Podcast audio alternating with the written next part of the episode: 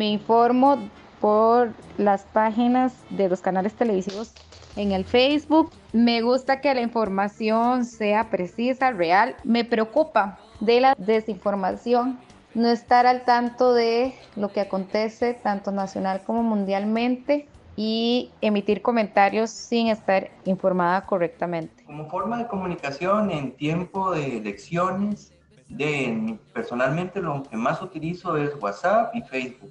Para lo que es información ya más seria, y me voy a periódicos como el Semanario Universidad o, o La Nación o La República también.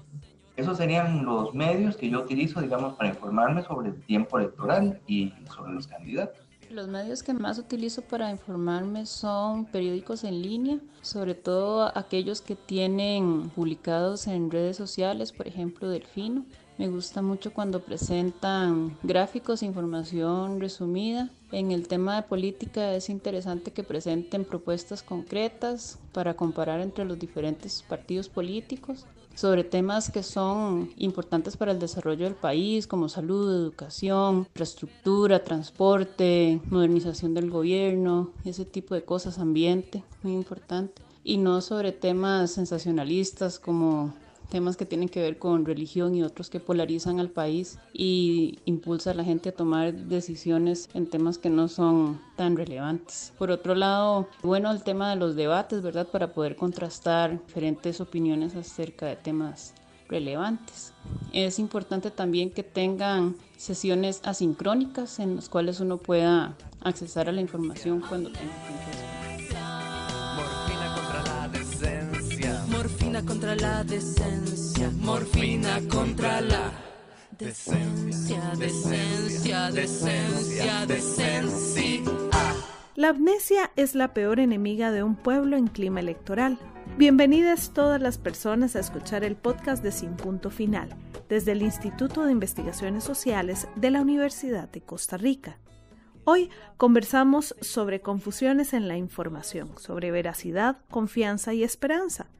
Hoy nos dedicaremos a tejer conversación en torno al derecho a la comunicación y a esos grandes retos que tenemos de frente.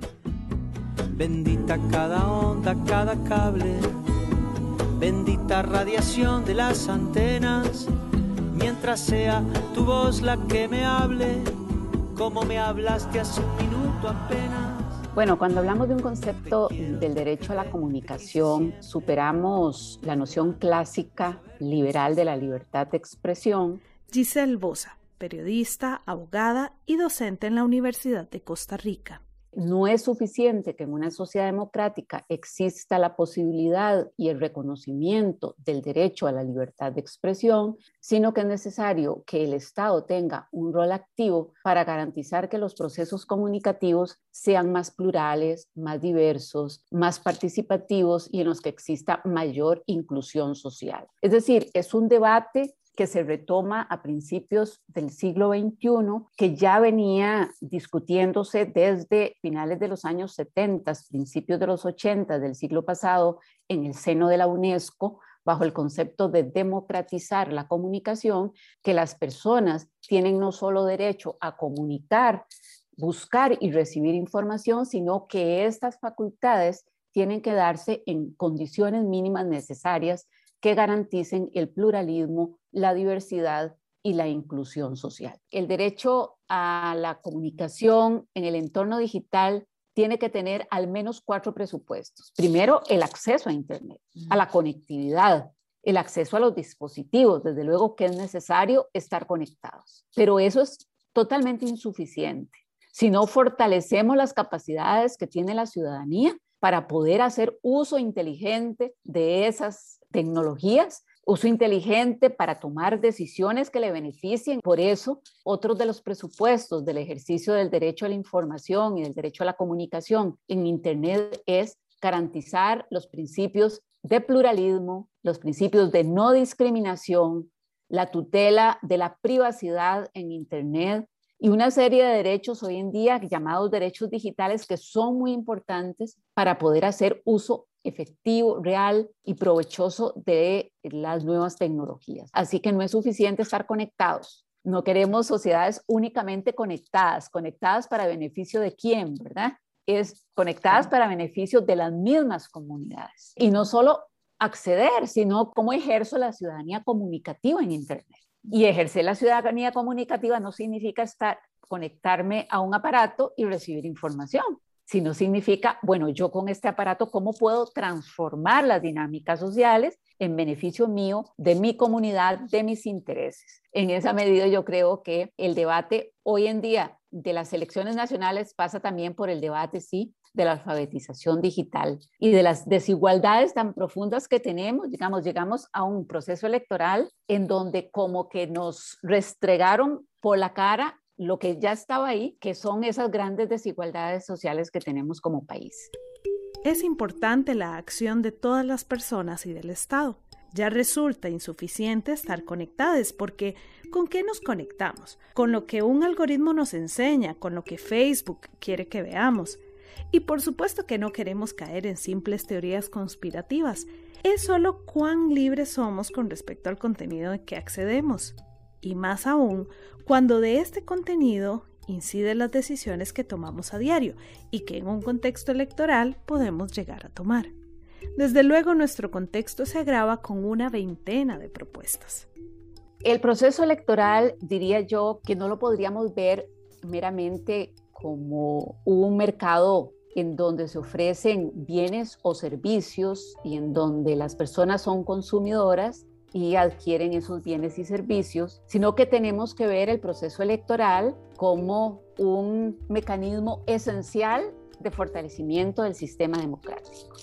Y que en esa medida el ejercicio del proceso electoral implica más que ir a ejercer el derecho al voto, sino que pasa por informarnos de la oferta electoral y poder sobre todo contrastar la oferta electoral. Entonces, por eso es esencial que los partidos políticos pongan a disposición de la ciudadanía no solo leer su plan de gobierno, sino que ejerzan de alguna manera una transparencia activa con la ciudadanía, que puedan ejercer procesos de retroalimentación, incluso abrir espacios para la crítica de esas ofertas electorales. También yo pienso que el órgano electoral tiene una función importante aquí para garantizar que la ciudadanía reciba información adecuada pasa por hacer un control efectivo de la publicidad electoral. Recordemos que en las elecciones pasadas había un medio de comunicación que publicaba encuestas que después nos enteramos que esas encuestas eran pagadas por un partido. Ahí le estamos negando a la ciudadanía el derecho a la información. Y eso pasa por un papel activo del órgano electoral.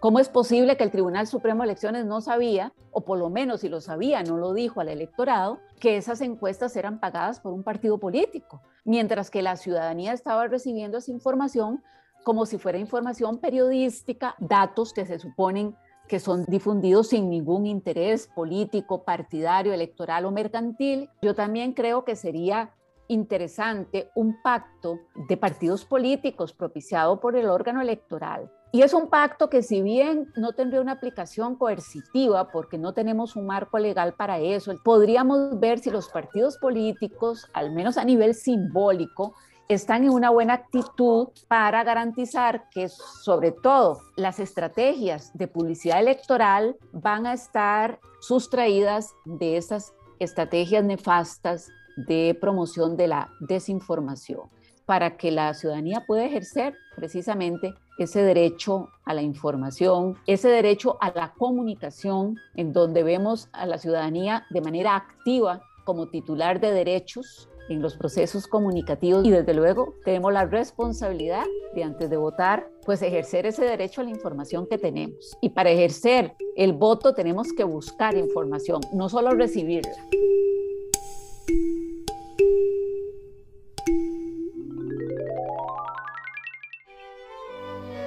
El traje nuevo del emperador, de Hans Christian Andersen.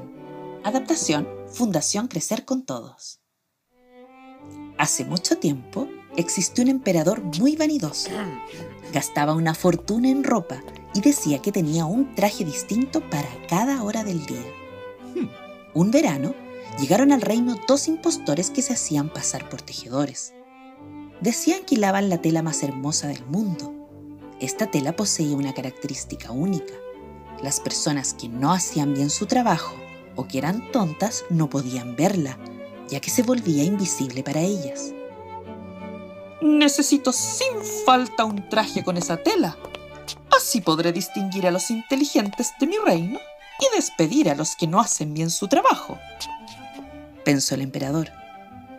Entonces el emperador mandó hacer un traje a los impostores, pagándoles por adelantado una buena suma de dinero. Los supuestos tejedores armaron un telar y simularon que trabajaban. Después de unos días, el emperador quiso saber cómo iba su traje. Sin embargo, tenía temor de no verlo y que todos lo consideraran tonto e inepto para reinar. Entonces envió un ministro. Cuando el ministro llegó a ver la tela, se dio cuenta de que no había nada y que los tejedores eran unos farsantes, pero le dio tanto miedo que lo sacaran de su cargo que dijo, ¡Qué tela más maravillosa! ¡Qué colores y bordados más bonitos! Iré de inmediato donde el emperador a contarle que su traje va muy bien. Los farsantes tejedores pidieron más dinero para comprar más hilo de oro. El emperador pagó para asegurar que el diseño fuese lo más hermoso posible. A los pocos días decidió enviar a un embajador para supervisar cómo iba el trabajo.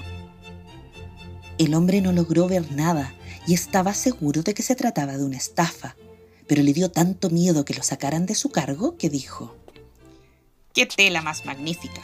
Nunca había visto algo así. Iré de inmediato donde el emperador a contarle que su traje va muy bien. Después de recibir tan buenas noticias de sus enviados, el emperador decidió ir personalmente a ver la tela. Al llegar, no dio ningún traje. Sin embargo, para no quedar como un tonto, prefirió decir, Es magnífico, increíble, digno de un emperador como yo. Todos aplaudieron y convencieron al emperador de hacer un gran desfile para que luciera su traje ante el pueblo. Al llegar el día del desfile, todas las personas del reino esperaban ansiosas la aparición del emperador. Los impostores fingieron colocarle las mejores ropas del mundo. El monarca salió desnudo frente a todos sus súbditos. Al verlo, todos notaron que estaba sin ropa, pero no se atrevían a decir nada. El único honesto fue un pequeño niño que apenas lo vio gritó, ¡El emperador está desnudo! Fue así como todos se atrevieron a comentar la verdad. ¡No lleva ropa! gritaba el pueblo. ¡Va desnudo! El emperador se sintió muy avergonzado. Sabía que el pueblo estaba en lo cierto. Sin embargo, prefirió seguir desfilando orgulloso hasta el final.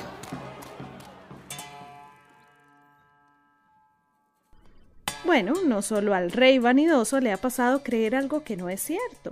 ¿Le ha pasado a usted que comparte alguna información falsa o le han dicho que alguna información es falsa, pero usted la cree fervorosamente? La desinformación no es nueva, pero en contextos electorales puede ser nefasta.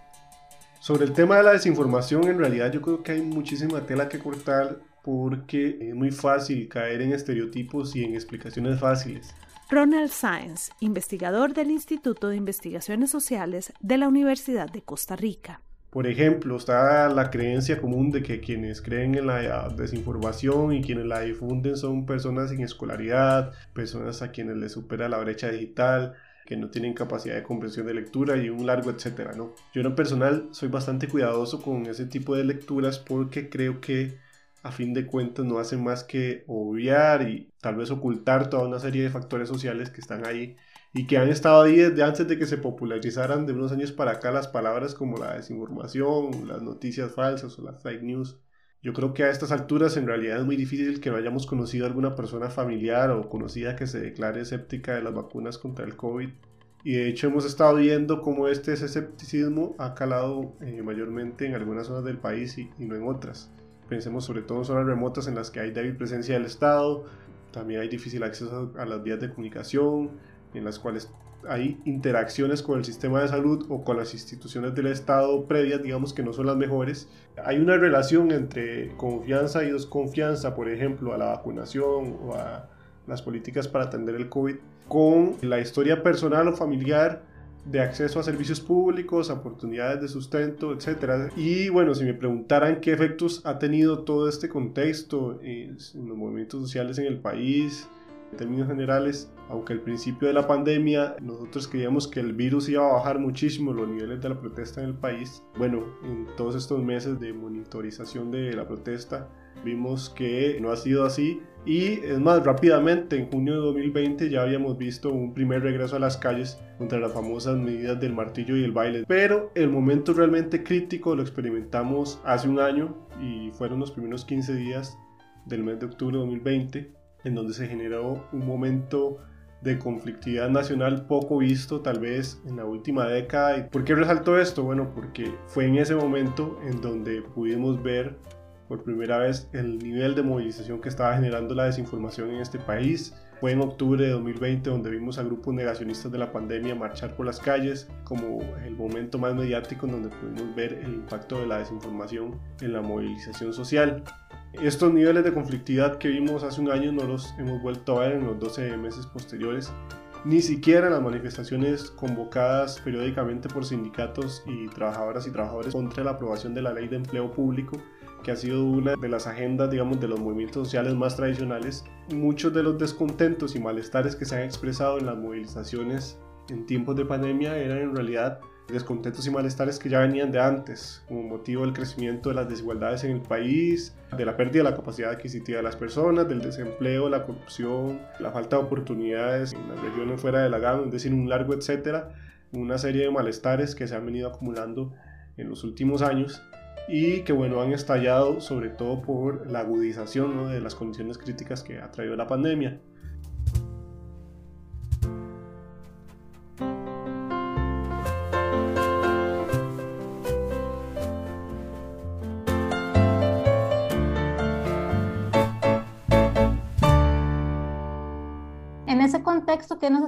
Las elecciones? Larisa Tristán, comunicadora, docente e investigadora de la Universidad de Costa Rica. Bueno, podemos tener como antecedente las elecciones de 2016 de los Estados Unidos, en donde se sabe que hubo una gran cantidad de proliferación de contenidos falsos que además estaban dirigidos específicamente a poblaciones y a sectores de la ciudadanía específicos. Lo mismo sucedió con el Brexit. En Costa Rica lo que pasa es que no hay una industria de conformación de contenidos falsos, tal vez la producción sí es más artesanal, pero sí existen contenidos que buscan desacreditar la institucionalidad. Un rasgo característico de la desinformación es que busca crear una reacción emotiva adversa, busca crear sorpresa, enojo, eh, miedo. Entonces, de cara a estas elecciones, podríamos esperar un tipo de desinformación de, esa calidad, ¿verdad? Recordemos que además lo que busca la desinformación es manipular y distorsionar la realidad, entonces en ese sentido también podríamos esperar que entre lo que normalmente se espera en una contienda electoral, que es desacreditar al otro o a, o a la otra persona que es mi contrincante, podríamos esperar este panorama de manera exacerbada.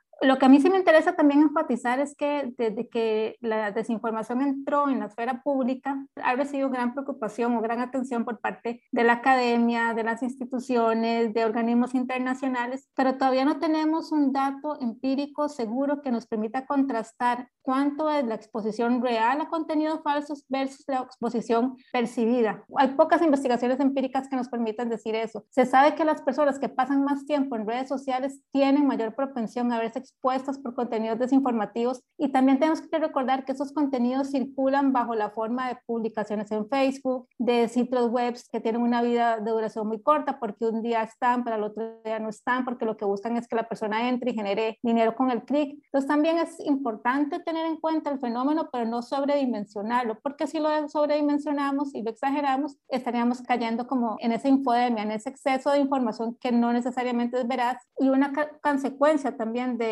este abultamiento de la desinformación percibida es que va menoscabando la confianza en las instituciones, en los mismos medios de comunicación.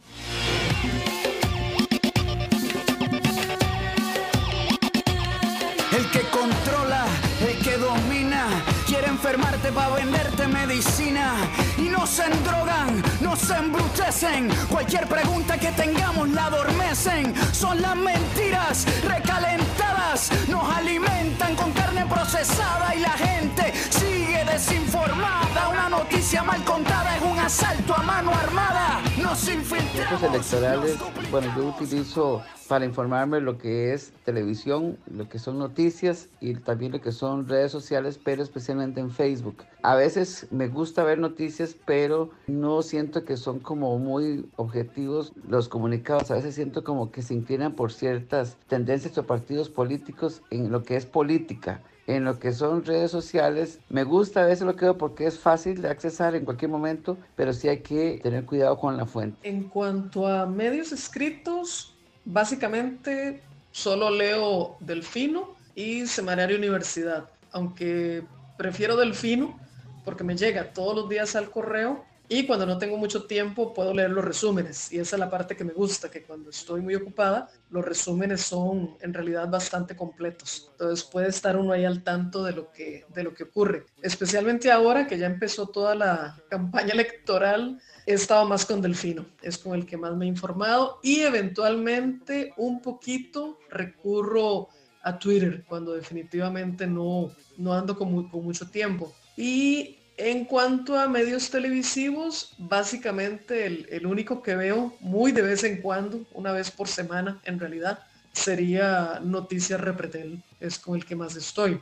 Ahora, habría que ver para ya diciembre o enero, depende de cómo se mueva todo el asunto electoral, estaría muy probablemente alternando a Noticias Repretel, un, un poco Telenoticias, básicamente esos, esos dos y lo que logro ir viendo en, Twitter, que es como la única red social que manejo en cuanto a parte, digamos, aparte de informarme, porque Facebook y eso ni siquiera lo considero adecuado para, para informarme. Bueno, yo usualmente me informo por redes sociales como Twitter, Facebook, incluso hasta el mismo Instagram. Recientemente incluí YouTube por la gran cantidad de podcasts que han habido con, con los candidatos que se han estado haciendo por varios medios, entrevistadores de todo tipo han estado conversando con los candidatos y precisamente eso es lo que a mí me gusta muchísimo, poder escuchar a los candidatos hablar, digamos, ampliamente sobre quiénes son y qué propuestas traen, porque considero que los espacios que son muy cajoneros, así como una inserción en una noticia, no son tan valiosos para que toda la ciudadanía esté informada, digamos, sobre las propuestas que traen los candidatos. Entonces me gusta muchísimo poder escucharlos hablar ampliamente sobre sus ideas y sobre quiénes son e incluso sobre sus partidos, algo que no es muy dado, casi siempre se enfocan en, en quién es el candidato. Entonces, ¿qué sería importante considerar en las propuestas de gobierno?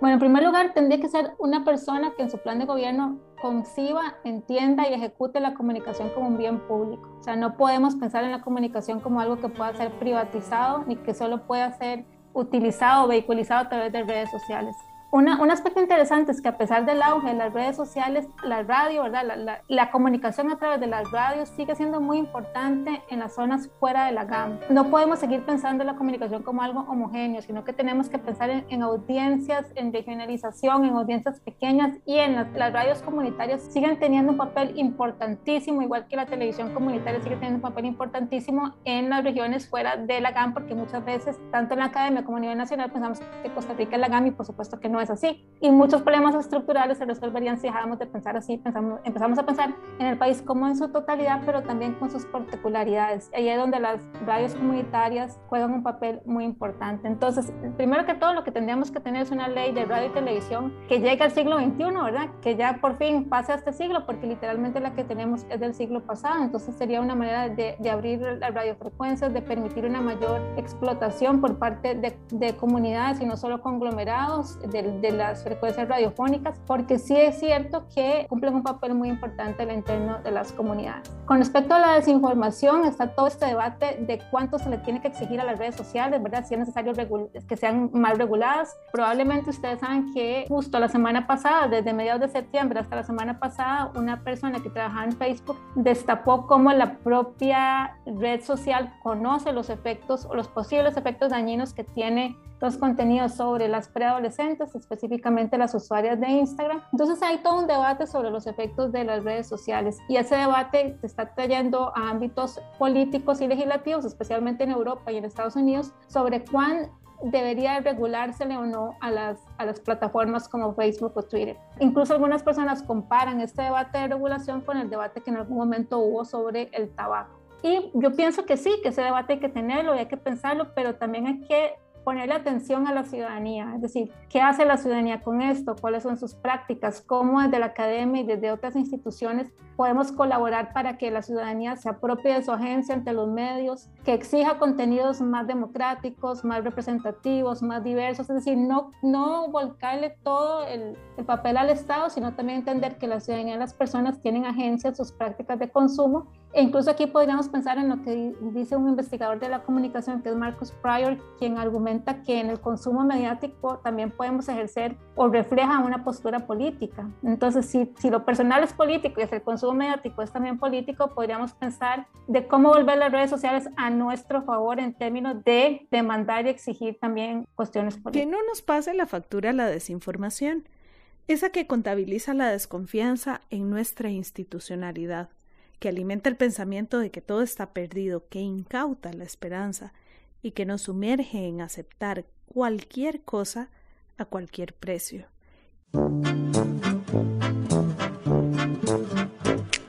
Le invitamos a seguir a Sin Punto Final en Instagram y en Facebook. Nos encuentra como Sin Punto Final Podcast. También puede leer nuestro blog. En este episodio utilizamos música de amigos íntimos, Amnesia, telefonía de Jorge Drexler y multiviral de Residente. El traje nuevo del emperador en una adaptación de la Fundación Crecer con Todos de Chile. La coordinación general estuvo a cargo de Diana Costa, producción general y guion, Flori Chacón y Gloriano Rodríguez.